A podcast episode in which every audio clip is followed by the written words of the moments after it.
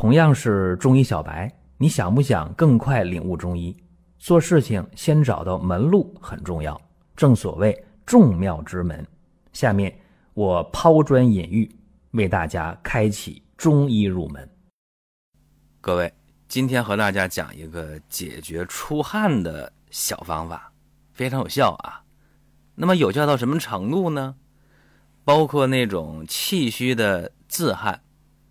阴虚的盗汗，就是说你坐那儿了，大白天的出汗，然后你动一动呢，走走路啊，或者吃点饭啊，这汗出的更多了，这叫自汗，往往是气虚或者阳虚。那么还有一种出汗呢，叫做盗汗啊，偷盗的盗，就是偷偷的，在夜间睡觉，你睡着了以后啊，出汗，这叫盗汗。这两种出汗都用一个小方法有效果。当然，还有一种出汗啊，更年期的那种，呼就一热啊，然后汗就出来了。用这方法也有效果。那用什么呢？一味药，桑叶。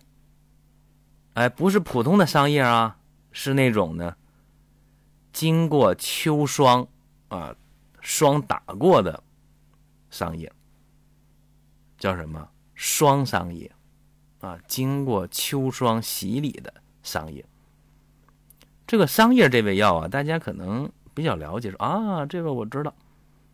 干嘛呢？这咳嗽的时候啊，药方里有桑叶，或者说呢，这个眼科开药啊，清肝明目的时候会用到桑叶。没错啊，你包括你感冒药里边也会用到桑叶，因为这味药呢是味甘苦性寒，它有疏散风热的效果。清肺润燥的效果，平抑肝阳的效果，清肝明目的效果。所以说，你这个肺热的咳嗽啊，燥热的咳嗽是可以用的。包括呢，这个眼睛啊，啊干眼睛涩啊，包括呢这个肝阳上亢啊，那肝火比较大，都可以用到桑叶。那么今天我说桑叶这味药啊，解决盗汗呐。自汗呐，包括这个更年期的出汗，效果都非常好。这个呢是有来历的啊，在《神农本草经》当中就明确提出桑叶能治疗出汗的病症，这是最早的这么一个根据。另外呢，还有这么一个小故事啊。话说呀，有一个游方的僧人住在呢。延州山寺，这个僧人呢，他是身体呀羸瘦，那又干又瘦的，饮食甚少，啊，吃不多少东西，每夜就诊，遍身汗出，什么意思啊？一睡着了，躺着了就哗哗出汗。那这个时候呢，时间久了呀，在这个庙里边的老和尚就说了：“说哎呀，说我有一个药啊，这非常灵验。”呃，三副药就能解决你这个顽疾。那这个游方的僧人当然高兴了，说：“那啥方法啊？”哎，这老和尚就说了：“说呀，就桑叶一味药就可以了。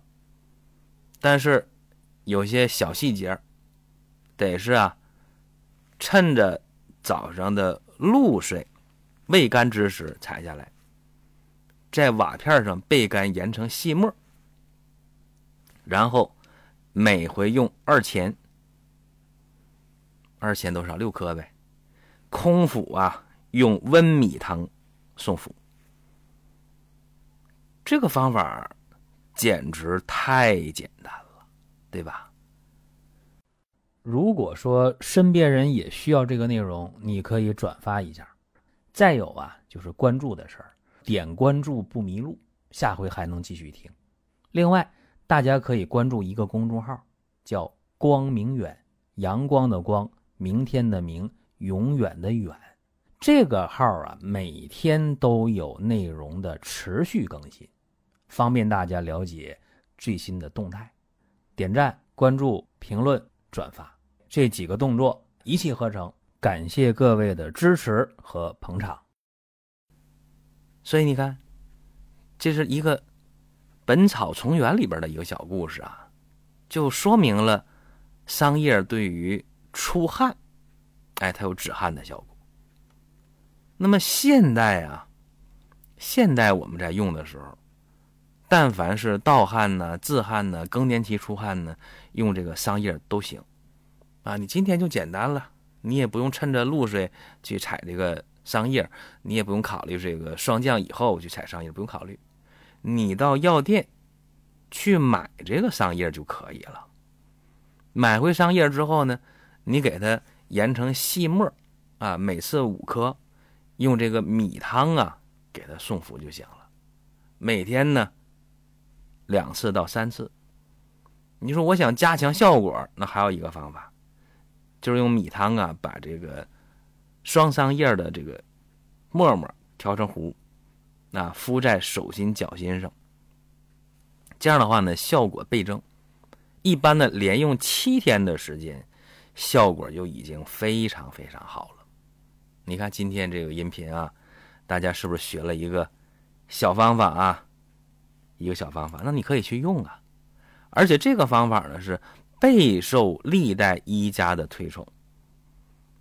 朱丹溪在《丹溪心法》当中说过啊：“经霜桑叶研末啊，米饮服止盗汗。”你看看，这不就是解决盗汗的吗？那么还有呢？这个陈其端说呀，说以汁代茶，常服止汗。这个汁就是双上叶，就以双上叶代茶饮，经常泡水喝，还能止汗呢。所以啊，记住这个方法，大家呢不妨一试。您听到这儿啊，本期音频就要结束了。您有什么宝贵的意见、想法或者要求，可以通过公众号“光明远”，我们随时来互动。当然。您也可以把这条音频转发出去，给您身边需要帮助的朋友。各位，下次接着聊。